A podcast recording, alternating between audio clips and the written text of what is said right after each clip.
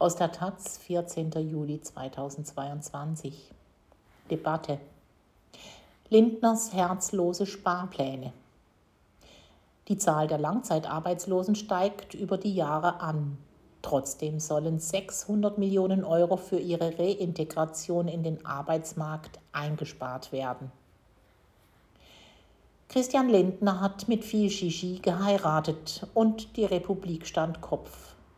Nicht, weil der Finanzminister auf der reichen Insel Sylt die Liebe und das Leben gefeiert hat, sondern weil er jenen, die wenig bis nichts zum Feiern haben, künftig noch weniger gönnen will. Zumindest sehen Lindners Sparpläne vor, 600 Millionen Euro weniger in ein Programm für Langzeitarbeitslose zu stecken.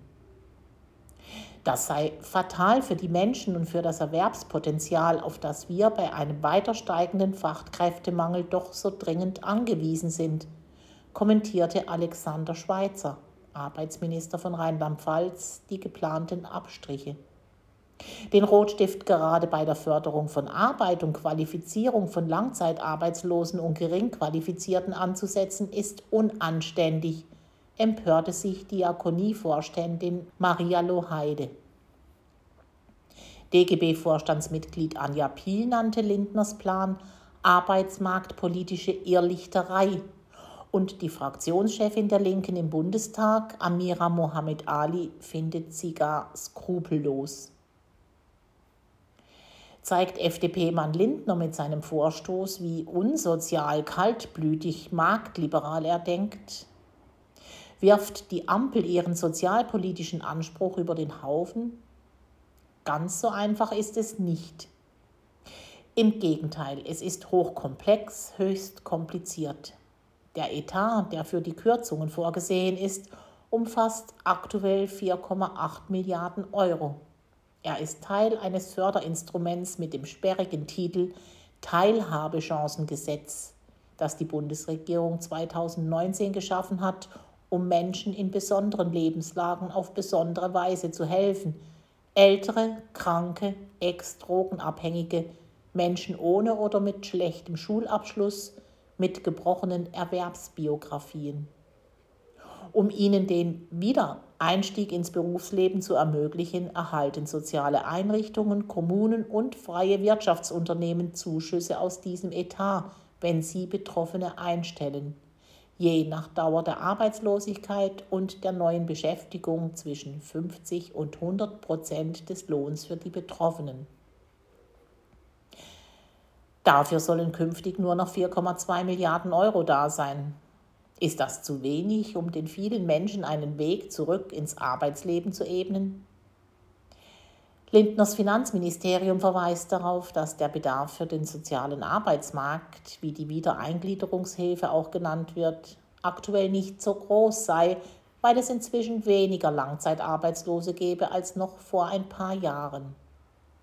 Bei dem Haushaltsansatz für das Jahr 2023 wurde berücksichtigt, dass in der Grundsicherung für Arbeitssuchende die Anzahl der erwerbsfähigen Leistungsberechtigten in den letzten Jahren zurückgegangen ist, heißt es dazu in einer Antwort auf eine Taz-Anfrage. Das stimmt nicht ganz. In der Tat ist die Zahl der Arbeitslosen von 2020, dem ersten Pandemiejahr mit vielfacher Kurzarbeit und zahlreichen Entlassungen, bis 2021 zurückgegangen. Von 2,7 Millionen auf gut 2,6 Millionen Betroffene. Es gab Corona-Tests und Impfungen, so konnten Restaurants, Geschäfte und Cafés wieder öffnen, Menschen wieder verreisen. Kurz, Unternehmen stellten wieder ein. Davon profitierten allerdings nicht die Langzeitarbeitslosen, also jene Menschen, die mehr als ein Jahr und länger ohne Job waren. Deren Zahl erhöhte sich laut Arbeitslosenstatistik von knapp 820.000 im Jahr 2020 auf über eine Million im Folgejahr. Zum Vergleich, 2019, also vor der Pandemie, waren 730.000 Menschen länger ohne Job. Die schlechte Aufnahmefähigkeit des Arbeitsmarktes und die sehr eingeschränkt mögliche Durchführung von Fördermaßnahmen für arbeitslose Menschen haben maßgeblich zum Anstieg der Langzeitarbeitslosigkeit beigetragen, erklärt die Arbeitsagentur zur aktuellen Lage. Oder einfach ausgedrückt, Langzeitarbeitslose haben auf dem normalen Arbeitsmarkt in Krisenzeiten keine Chance. Hier kommt Arbeitsminister Hubertus Heil ins Spiel. Der SPD-Mann lobt den sozialen Arbeitsmarkt entgegen der Einschätzung der Arbeitsagentur als hoch erfolgreiches Instrument. Bislang hätten knapp 50.000 Langzeitarbeitslose darüber einen Job gefunden. In der Regel sind das Hilfsarbeiten. Parks reinigen, Müll wegräumen, Beete gießen, Seniorinnen zum Arzt fahren. Die Zahl derer, die nicht eingegliedert werden, bleibt aber nach wie vor hoch. Reichen die von Lindner eingeplanten 4,2 Milliarden Euro, um sie angemessen zu unterstützen? Heil lässt kryptisch mitteilen, dass sich die für den Bundeshaushalt 2023 im Entwurf vorgesehenen Mittel für Eingliederungsleistungen auf dem Niveau dessen bewegen, was im Jahr 2019 für Eingliederung ausgegeben worden ist. Zur Erinnerung, damals waren 730.000 Menschen länger ohne Job. Aktuell sind es gut 950.000. Was, wenn das Geld nicht reicht? Die rätselhafte Antwort aus dem Arbeitsministerium. Hubertus Heil wird sich weiterhin für eine aktive Arbeitsmarktpolitik und für eine entsprechende dauerhafte Mittelausstattung des sozialen Arbeitsmarkts stark machen. Wieso lässt er dann zu, dass Lindner den Langzeitarbeitslosenetat kürzt? In Zeiten, in denen sogar die Mittelschicht soziale Ängste entwickelt, eine Erklärung führt wieder zurück zum Etat. Der ist angeblich gar nicht komplett ausgeschöpft worden. Arbeitgeberinnen hätten also weniger Geld daraus beantragt, als machbar gewesen wäre, was infolge der Pandemie sogar nachvollziehbar wäre. Ob sich daraus allerdings ableiten lässt, das Geld werde nicht mehr gebraucht, ist Auslegungssache.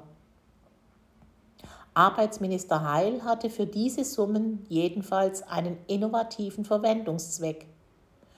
Für eine intensivere Betreuung durch eigenes Personal. Was heißt das alles für die kommenden Jahre? Die für 2023 veranschlagte Höhe wird für die Jahre bis 2026 fortgeführt. Änderungen vorbehalten. Simone Schmollack leitet das Regieressort, den Newsdesk der Taz. Früher war sie Gender-Redakteurin und stellvertretende Ressortleiterin von Taz in Land und mit zuständig für soziale und Arbeitsmarktthemen. In Ostberlin geboren war sie als Jugendliche verwundert, dass es auch in der DDR Langzeitarbeitslose gab.